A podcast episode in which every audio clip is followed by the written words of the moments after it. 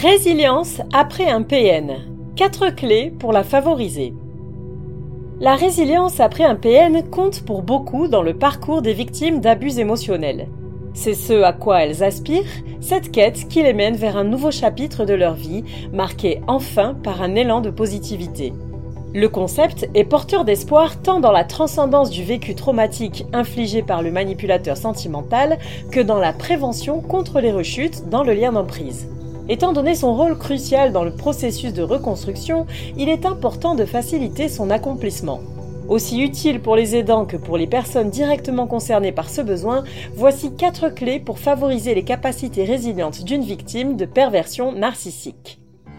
Cette réflexion est tirée d'un article du site internet www.pervers-narcissique.com, dirigé par Pascal Cauder, psychanalyste et psychologue clinicien, co-auteur de l'ouvrage de référence la manipulation affective dans le couple, faire face à un pervers narcissique.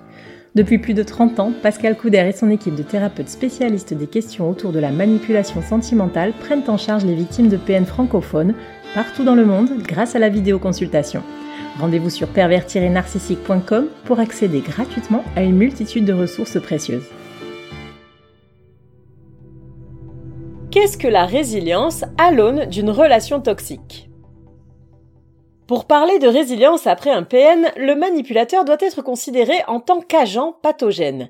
Comme le dit Boris Cyrulnik, le célèbre psychiatre qui a démocratisé le concept, la résilience, c'est, je cite, la reprise d'un nouveau développement après un traumatisme. Fin de citation. Dans notre cas spécifique, il peut s'agir de microtraumatismes cumulatifs.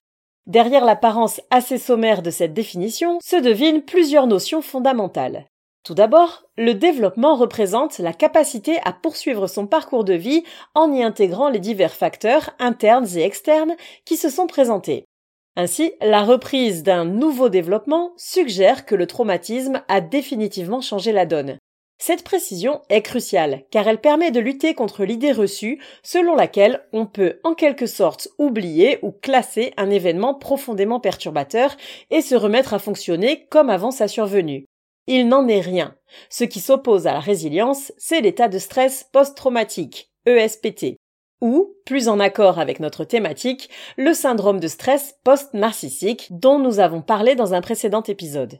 L'individu dans ce cas de figure reste psychiquement figé dans le vécu qui a surpassé ses ressources adaptatives, de sorte que la continuation de son développement est momentanément empêchée. S'il ne fait rien pour y remédier, il ne parviendra plus à s'épanouir, même une fois la menace écartée. Il pourra fonctionner relativement correctement en société, mais dans son fort intérieur, tout ira mal. Il pourra alors somatiser ou décompenser par exemple. Sachant cela, il est impératif de faire son possible pour favoriser le processus de résilience de la victime de violences psychologiques. Quatre clés pour faciliter le processus de résilience post-PN.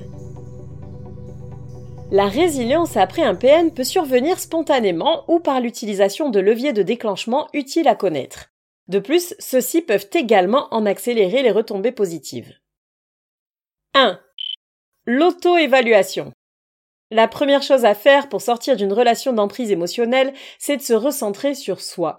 Lorsque l'on a vécu au service d'un despote tel qu'un homme ou une femme toxique, on a été conditionné à ignorer ses besoins, à étouffer ses alertes internes et, sans le savoir, on s'est rendu complice de son dessein destructeur. Ainsi, surmonter la maltraitance subie passe par une reconnaissance du traumatisme et donc du statut de victime ayant besoin d'aide, avec une appréciation de la sévérité de son état. Il est alors utile d'identifier où se trouve sa base de sécurité. Qu'est-ce qui a un effet rassurant? Il peut s'agir de la famille, des amis, d'un groupe d'intérêt commun, d'un système de soutien, social, psychologique ou médical, etc.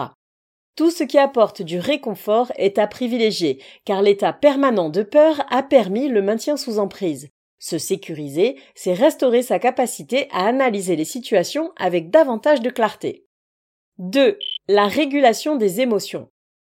Même si ce n'est jamais une étape agréable, une fois le niveau d'insécurité diminué, il faut faire face à son vécu et notamment aux émotions qui y sont rattachées.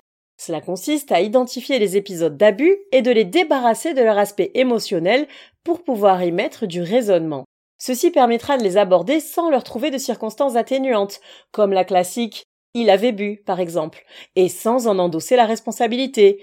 C'est ma faute si la mal agi étant un autre cas courant. En effet, le sentiment de culpabilité est sans doute le plus prégnant après un événement traumatique. De cette quête de sens quant au déroulement de la relation toxique doit ressortir une meilleure gestion de sa vie émotionnelle. Pour opérer cette introspection, il faut tout d'abord se couper de tout contact avec le manipulateur sentimental. Ensuite, il est crucial de marquer une pause. Sans hâte et sans pression, le seul mot d'ordre est de retrouver le calme. Cela peut passer par le sport, la méditation, la verbalisation, écrite ou orale, l'expression artistique, la spiritualité, etc. En extériorisant les affects, on entraîne son cerveau à s'en décharger. À terme, on comprend que notre vie émotionnelle est fluctuante et qu'elle ne nous définit pas. C'est par cette acceptation que l'on peut accéder au lâcher-prise si bénéfique pour se débarrasser du stress post-traumatique et se prémunir d'une nouvelle mise sous emprise. 3. La vision évolutive du processus. La résilience n'est pas un événement, c'est un processus. Cette optique impose d'intégrer l'idée de progressivité. C'est petit à petit, au fil du temps, avec tout ce que ce genre de parcours implique d'irrégularité, de stagnation, voire de régression momentanée, que l'on pourra rester motivé jusqu'à accomplir un plus grand dessein. Jour après jour, on va de moins en moins mal, puis de mieux en mieux. Vouloir des résultats trop ambitieux, c'est-à-dire trop grands et trop rapides, c'est entretenir le risque de se retrouver en échec et donc sujet aux rechutes dans les griffes d'un manipulateur pervers. 4 l'exploration des sources de bien-être.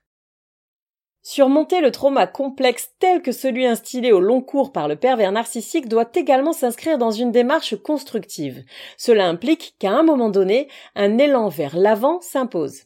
De nombreuses expressions manifestent d'ailleurs cette idée.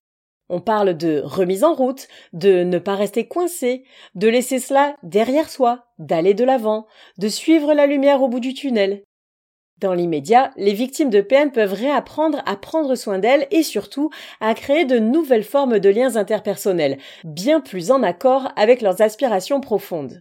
Dans un premier temps, il s'agit d'échanger avec légèreté et bienveillance avec autrui. Parfois, une petite conversation dans la rue sous le signe de la bonne humeur et avec une pointe d'humour peut radicalement changer la façon d'appréhender les autres, mais aussi son propre devenir. Multiplier les expériences de satisfaction contribue à tendre vers un mieux-être de plus en plus profond.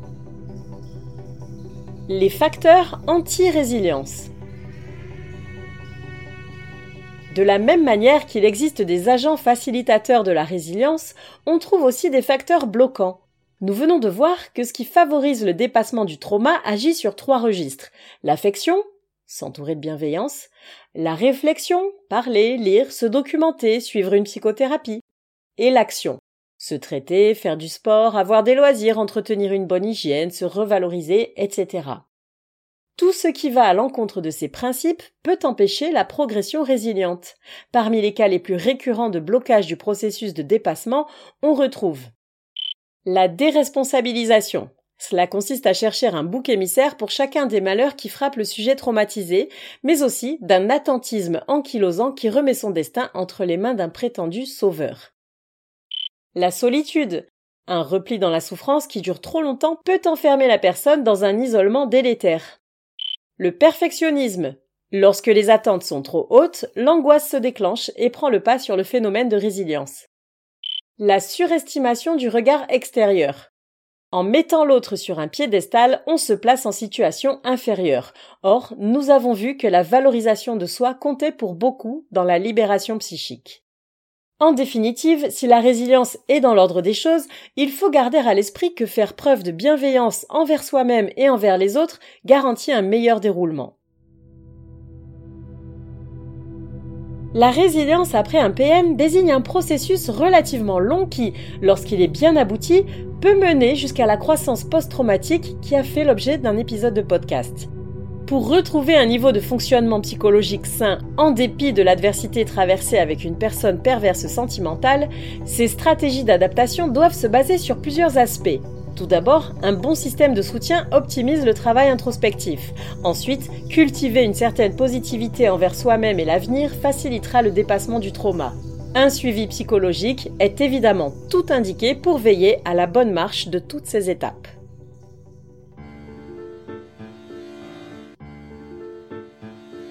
N'hésitez pas à vous faire accompagner par des thérapeutes spécialistes des questions de la perversité narcissique.